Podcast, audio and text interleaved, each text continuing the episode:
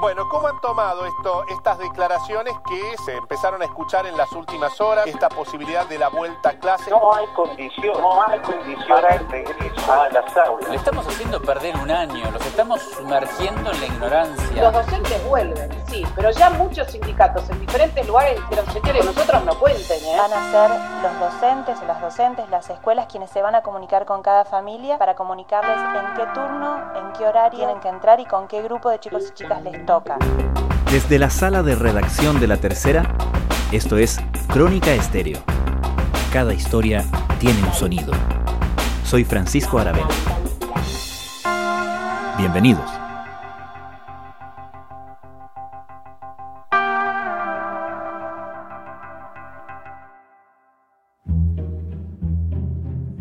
En el inicio de la pandemia del coronavirus, tras detectar el primer caso el 3 de marzo, el gobierno argentino tomó medidas radicales inmediatas, como decretar el confinamiento obligatorio. Y durante los primeros meses, las bajas cifras de contagio ponían a Argentina como un caso de admiración en América Latina. Pero en el último tiempo los números se han disparado y con ello las críticas al manejo del gobierno.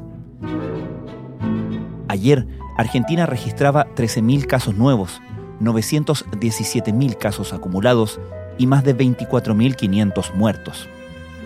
Paralelamente, tal como pasa en Chile y en todas partes, la discusión sobre cómo y cuándo reanudar las clases presenciales en las escuelas del país se ha instalado con fuerza. Este lunes, 862 estudiantes de 11 escuelas de Buenos Aires comenzaron un retorno gradual con el objetivo de llegar a fin de mes al regreso de 190 escuelas porteñas con sus 14.000 alumnos. La decisión ha generado el rechazo de algunas asociaciones gremiales de docentes que han llamado a paralizar en protesta de un retorno que consideran poco seguro. En este episodio de Crónica Estéreo revisaremos cómo el manejo de la pandemia y la crisis económica se ha instalado en la discusión política y cómo viven los bonaerenses un desconfinamiento y una reapertura gradual. El analista político del diario La Nación, Claudio Jacqueline, nos entregará su visión en la segunda parte de este capítulo. Partimos por conocer la visión de los docentes que se han opuesto a la reapertura de las escuelas. Yo soy maestro, maestro de nivel primario. Tengo este año un grupo de alumnos y alumnas de sexto grado, es decir, de 11 años, y trabajo en una escuela en la periferia de la ciudad hace ya 20 años en la misma escuela. Jorge Adaro es secretario general de la Asociación de Docentes ADEMIS. Así que bueno, eso y además obviamente tengo una participación sindical, soy secretario adjunto de ADEMIS, que es uno de los sindicatos de la ciudad de Buenos Aires. ¿Cuántos sindicatos de docentes hay en Buenos Aires? Bien, qué, bueno esto. Eh, eh, esto ya el primer punto para que la gente diga, apa, ¿qué pasa en Buenos Aires? En Buenos Aires hay 17 sindicatos docentes. Vaya. ¿sí? Es una política que los gobiernos han impulsado durante todo este tiempo porque, bueno, digamos, la división, la atomización de la docencia los beneficia. De todas maneras, si vos me preguntás concretamente, yo te digo que en la ciudad existencia real, real, en actividad sindical, somos cuatro o cinco sindicatos que también es mucho, pero es menos que 17. 17 gremios docentes. Cada docente tiene la libertad, Antonio, de agremiarse donde quiera. Entonces, ¿qué es lo que pasa? Cuando un gremio te va al paro, quizás vos te llevas a tu alumno, a tu hijo a la escuela y tiene clase de matemáticas, pero no tiene clase de geografía. ¿Por qué? Y fíjate que no hay tanto. Cuéntanos, Jorge, ustedes han decidido convocar a una paralización para protestar por el retorno a las clases en algunos establecimientos. ¿En qué condiciones están volviendo a clases aquellos establecimientos que sí lo han hecho y cómo han definido cuáles pueden volver y cuáles no? En principio, para aclarar, ¿no? Porque si uno lee los titulares de los diarios de Buenos Aires es regreso a clases. En verdad, ayer se inició la actividad en dos escuelas solamente, de las 700 escuelas que hay en la ciudad de Buenos Aires, y fueron elegidas por contacto con los directores, es decir, directores que decían, bueno, la mía está en condiciones, entonces se puede avanzar. Eso fue lo que pasó ayer.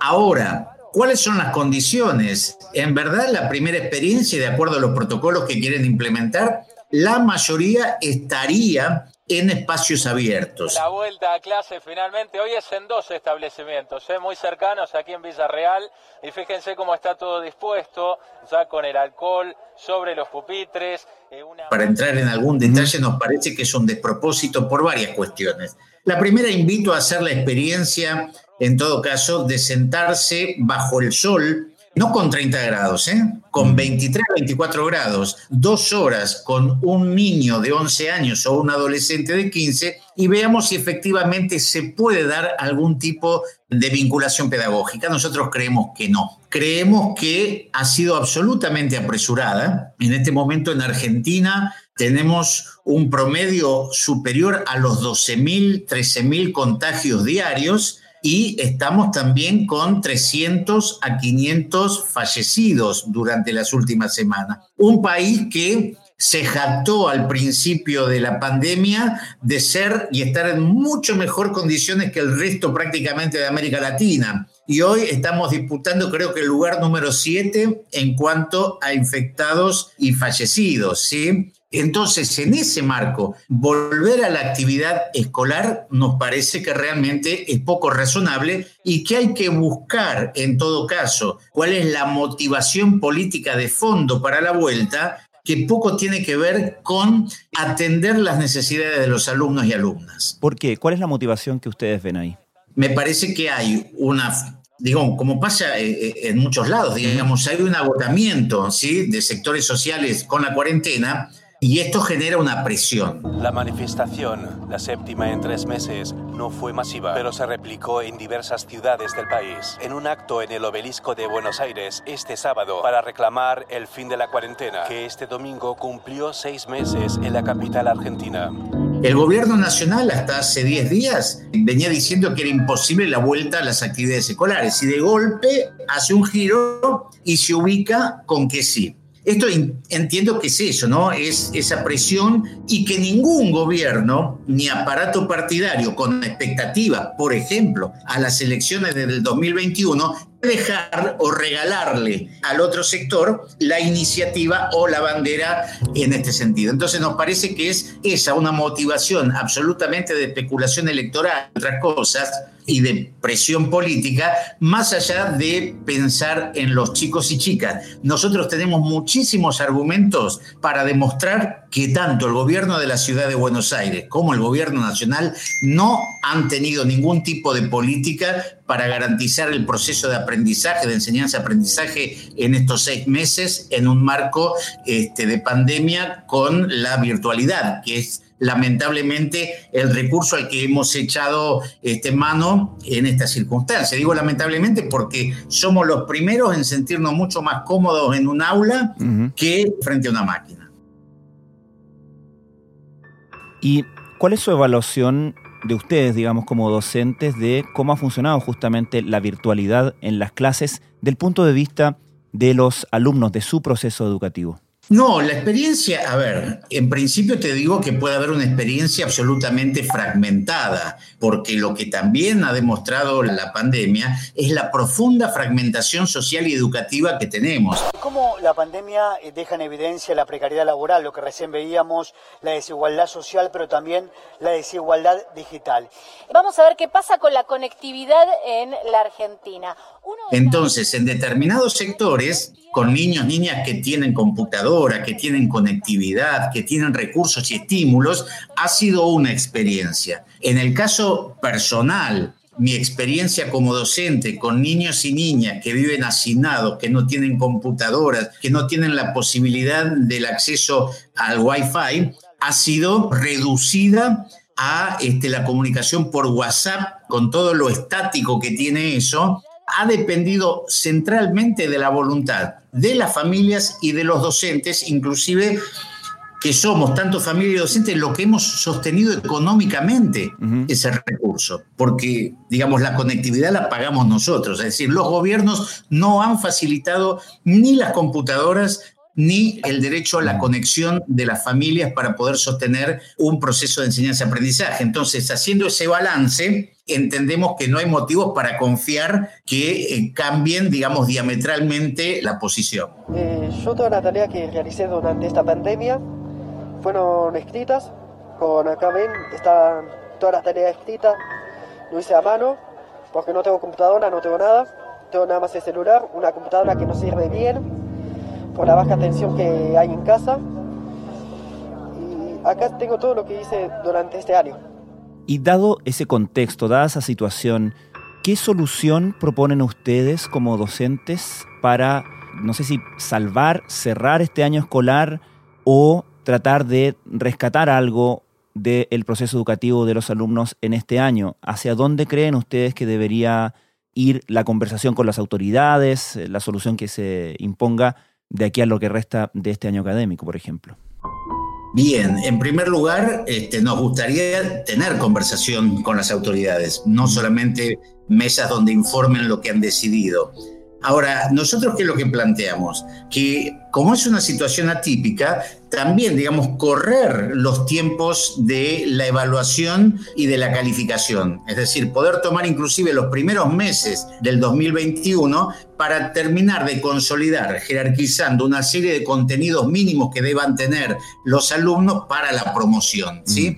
Ahora, lo que también es cierto, y esto lo vemos, este, por ejemplo, hoy en Europa, ante una segunda etapa de COVID, necesitamos urgentemente que el gobierno tome la decisión política de generar presupuesto para que cada alumno pueda contar con las herramientas necesarias. Y en segundo lugar, presupuesto para poner en condiciones las escuelas. Nosotros venimos denunciando en toda la etapa prepandémica las condiciones de las escuelas públicas en la ciudad de Buenos Aires, que la verdad no son ni de cerca las mejores, entonces también se necesita que haya presupuesto para eso pero a tener en cuenta con estas tres cuestiones, el R0 del lugar, la cantidad de casos y sobre todo cómo está el sistema sanitario. El gobierno, los gobiernos tienen que tomar una decisión, que es dónde volcar los recursos en esta emergencia.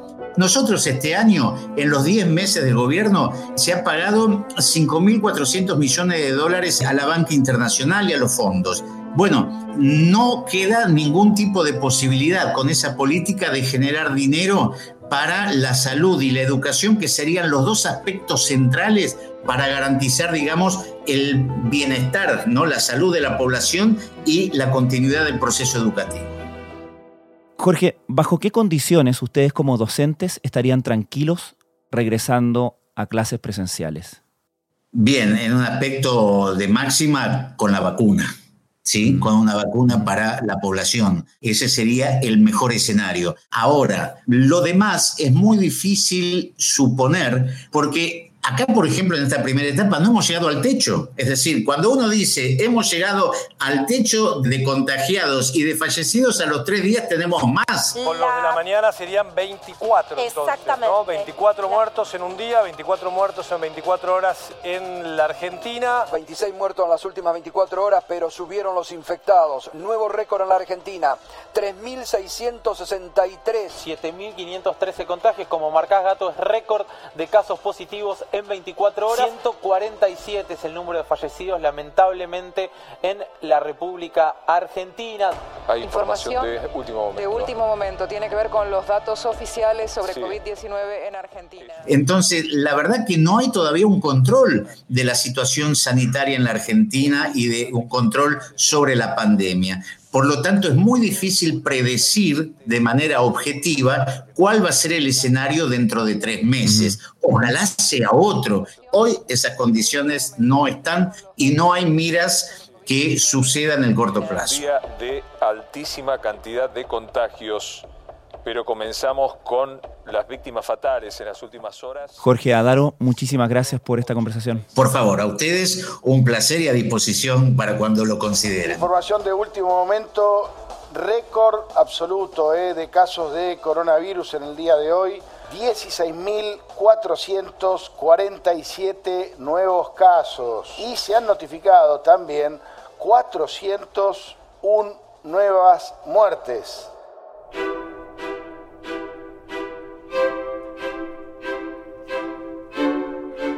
Estás escuchando Crónica Estéreo. Cada historia tiene un sonido. ¿Cómo ha sido este lento proceso de reapertura en Argentina y particularmente en Buenos Aires?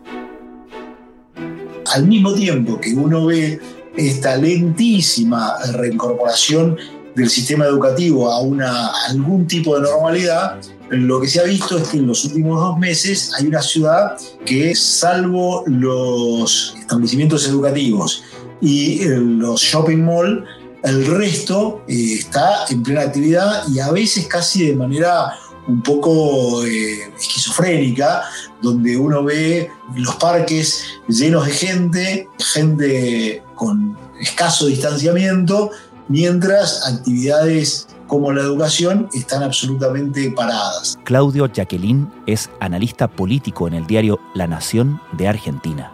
Hay visión de una realidad bastante anormal y otra parte bastante normal y con restaurantes que empiezan ya, como es la parte del tiempo lindo, eh, y bares que están súper llenos y el sistema público de transporte absolutamente restringido y vacío. Es bastante curioso lo que uno ve como escena urbana.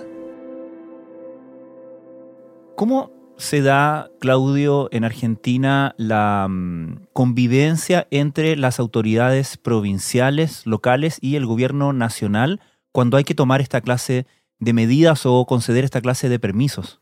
Ha sido bastante conflictivo en el último mes y medio donde eh, la ciudad de Buenos Aires, que tenía bastantes casos, pero en una meseta decreciente que rondaba los mil casos diarios de contagios, que eso es un término relativo también porque la cantidad de testeos, como ustedes saben, es infinitamente inferior a la de muchos otros países y sobre todo respecto de Chile. Pero bueno, eh, había una meseta descendiente de casos en la Ciudad de Buenos Aires y una demanda muy fuerte de apertura que tiene que ver con eh, la realidad sanitaria de la, de la ciudad, que está mucho mejor preparada y en mejores condiciones de contención de la emergencia que el resto del país una mirada que tiene que ver con lo político, donde la restricción absoluta que impulsó el gobierno nacional siempre tuvo algún tipo de cuestionamiento de respecto del el sector político opositor al que pertenece el jefe de gobierno de la ciudad, aunque el el gobierno de la ciudad siempre estuvo alineado con las medidas restrictivas. Hasta hace un mes, cuando empezó a demandar, por un lado, más reapertura de actividades económicas, más reapertura de actividades de entretenimiento, entendiendo que había un agotamiento del ánimo social, que había una descompresión y un descongelamiento de facto de la cuarentena, y por otro lado, también con la demanda de empezar a reconectar a los estudiantes, sobre todo a unos 6.500 que habían quedado absolutamente desconectados de la situación del vínculo educativo remoto, en un país que tengamos en cuenta que tiene eh, algunas particularidades, como por ejemplo que de quienes empiezan el secundario solo lo termina el 50%, y de ese 50%, solo el 25% lo termina en tiempo. Es decir, que quienes se desconectan del sistema educativo tienen un altísimo riesgo y, posibilidad de no volverse a conectar, lo cual agravaba y agrava la situación de mantener la desconexión y la ausencia de clases. Seis de cada diez chicos de la secundaria, estudiantes secundarios, llegan al final del ciclo en el tiempo esperado. Los años más críticos en cuanto a repitencia son primero y segundo año de la secundaria, donde a los chicos más les cuesta enfrentar el cambio del secundario y muchas veces insertarse y muchas veces continuarlo porque a veces hay necesidades económicas que hay que atender. La donde dejan la escuela y, van a buscar un empleo. Los lugares con más necesidades es justamente en estos dos primeros años. Claudio, ¿cómo ha evolucionado en todo esto la percepción por lo menos la que se puede medir, no sé, mediante encuestas, por ejemplo, del el rol que ha tenido el eh, gobierno en el manejo de la pandemia? Todo tiende a que la demanda ciudadana empieza a cuestionar eh, el manejo de la pandemia cada vez más crecientemente, de manera más sostenida. Esto es una tendencia que se viene registrando en los últimos dos meses y que también empieza a poner por encima de las demandas la situación económica. Es decir, por ejemplo, el 60% sostiene que su situación económica personal empeoró con la situación que tenía previo al coronavirus. Es decir, más de la mitad de la población ya admite que está en una situación peor. Y en cuanto a la dicotomía entre salud y economía, la opción por privilegiar la salud alcanzó ahora su valor más bajo en la serie con el 48%. Es decir, como lo que estamos viendo es que se estresa la demanda por la situación económica, que se relaja la demanda por la situación sanitaria, aun cuando estemos en los récords de contagios y cuando se haya expandido hacia todo el país la situación de contagios. Es decir, la larguísima cuarentena, que ya lleva más de 200 días, está hoy en una etapa absolutamente crítica respecto de la percepción social. Estamos teniendo que apelar a nuestras reservas psicológicas, comunitarias, espirituales, porque es muy duro lo que está ocurriendo. Si bien está muy sectorizado, hay sectores que sufren más que otros, es realmente históricamente duro lo que está ocurriendo porque va superpuesta una severísima crisis económica, una severísima crisis de confianza en el propio devenir de, la, de nuestra comunidad, una severísima pandemia que enferma a muchos y mata también a muchos, ¿cierto? Claudio, ayúdanos a entender un poco cómo lo está viviendo todo esto el ciudadano común, particularmente de Buenos Aires. ¿Qué restricciones tiene a su desplazamiento, a su movimiento? Y en tu opinión, ¿qué percepción de riesgo tiene versus el cansancio, ¿no? Por las restricciones también. Las restricciones de movilidad están dadas básicamente porque el transporte público solo es accesible a las actividades esenciales, a quienes son trabajadores de actividades esenciales. Por lo tanto, cualquier persona que se mueve por ya sea eh, bicicleta o vehículos propios motorizados no tiene ninguna restricción. No hay nadie que esté hoy mm. Contando si esta es parte de actividades esenciales o no. Puede ir a eh, restaurantes y bares siempre que el consumo sea en espacios abiertos, terrazas, veredas, etc. Los comercios en general están todos abiertos, excepto, bueno, los gimnasios no están abiertos y los shopping malls. Ahora, frente a eso, la percepción es que la gente tiene la sensación de que hoy está en una situación más compleja por la economía y por su economía personal y por las perspectivas de su economía personal que por el riesgo de contagio y sobre todo en la ciudad de Buenos Aires porque como los contagios vienen descendiendo en la última semana un poquito más intensamente, eso también relaja la situación. Los asesores reconocen que la extensión de la cuarentena complica su cumplimiento y daña la economía. Bancos y consultoras prevén que la caída del PIB argentino será la tercera mayor de Latinoamérica. Por eso las autoridades han ido flexibilizando el confinamiento y algunos aprovechan para disfrutar junto al Río de la Plata. Y a esto hay que sumar el factor climático, que obviamente pone más a la gente a estar más eh, en la calle, más al aire libre. Así que eso es lo que hoy se ve. Por un lado está la situación de la herencia recibida por este gobierno, por otro lado está lo que la pandemia agravó y por otro lado está lo que empieza a advertirse como inacción o medidas inadecuadas o ineficaces del gobierno. Diría que son tres planos en donde casi uno podría poner tres cajas donde uno podría ir llenando que terminan conformando el estado de la situación económica crítica que hoy padece la Argentina. Yo creo que las medidas de aislamiento hay que conservarlas.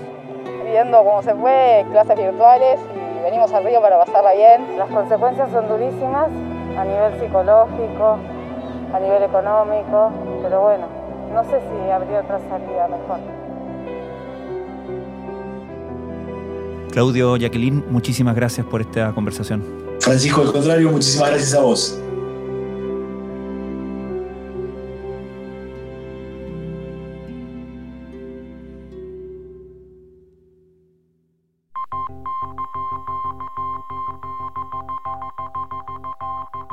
Crónica Estéreo es un podcast de La Tercera. La producción es de Rodrigo Álvarez y Melisa Morales. Y la edición de quien les habla, Francisco Aravena. La postproducción de audio es de Michel Poblete. Nuestro tema principal es Hawaiian Silky de Sola Rosa, gentileza de Way Up Records. Nos encontramos pronto en una nueva edición de Crónica Estéreo.